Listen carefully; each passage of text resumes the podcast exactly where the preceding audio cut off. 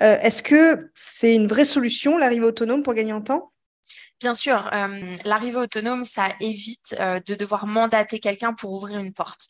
Euh, ouvrir une, porte, euh, voilà, devoir payer quelqu'un d'externe ou envoyer un employé euh, interne à l'entreprise juste pour ouvrir la porte, c'est ce que nous, en tout cas, on va considérer comme une perte de temps, puisque ben, un employé qui a probablement autre chose à faire, qui se déplace juste pour ouvrir une porte, il faut compter le temps de déplacement. Ensuite, il faut compter l'attente du voyageur, parce que même mmh. si on donne rendez-vous au voyageur à 16 heures pile, Peut-être que le voyageur soit pas, mais voilà, il y a quand même un gros risque que le voyageur soit pas à l'heure.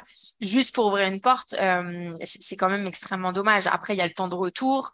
Euh, voilà, euh, le but, c'est que la conciergerie puisse en effet se recentrer sur ses activités principales. Et l'activité principale, ça va être signer des nouveaux logements. Ça permet de faire rentrer plus de chiffre d'affaires dès l'instant où on signe des nouveaux logements.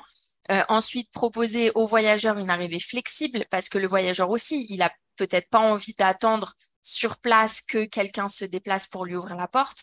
Euh, donc c'est le but, c'est de faire gagner du temps à la fois à la conciergerie et donc à ses employés, mais aussi aux voyageurs qui n'a pas besoin d'attendre et par déclinaison peut-être aussi l'agent de ménage, etc. Voilà, toute personne qui a besoin d'entrer dans les lieux, dès l'instant où il y a la notion, euh, où, il y a le facteur humain qui fait qu'on doit se donner rendez-vous, il y a une perte de temps. Donc l'arrivée autonome, que ce soit voyageur ou prestataire, le but c'est de faire gagner du temps en effet.